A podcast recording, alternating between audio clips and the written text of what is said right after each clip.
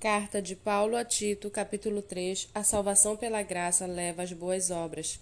Lembre a todos que se sujeitem aos governantes e às autoridades, que sejam obedientes e estejam prontos para toda boa obra, que não difamem ninguém, que sejam pacíficos, cordiais, dando provas de toda cortesia para com todos, pois nós também no passado éramos insensatos, desobedientes, desgarrados, escravos de todo tipo de paixões e prazeres, vivendo em maldade e inveja, sendo odiados e odiando-nos uns aos outros.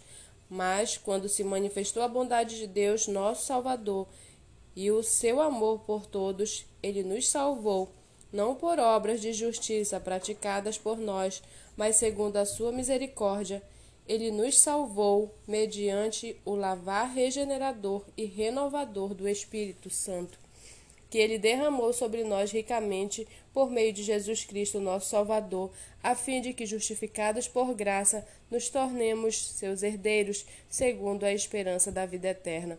Fiel é esta palavra e quero que você fale ousadamente a respeito dessas coisas, para que os que creram em Deus para que os que creem em Deus se empenhem na prática de boas obras. Essas coisas são excelentes e proveitosas para todas as pessoas.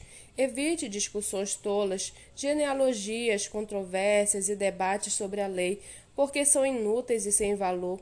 Evite a pessoa que provoca divisões depois de admoestá-la uma ou duas vezes pois você sabe que tal pessoa está pervertida, vive pecando e por si mesma está condenada.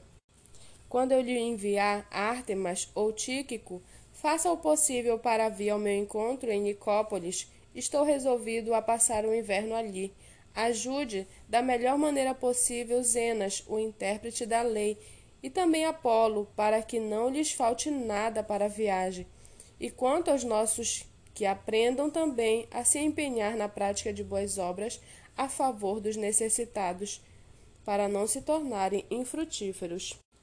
Todos os que estão comigo mandam saudações a você. Dê saudações àqueles que nos amam na fé. A graça esteja com todos vocês.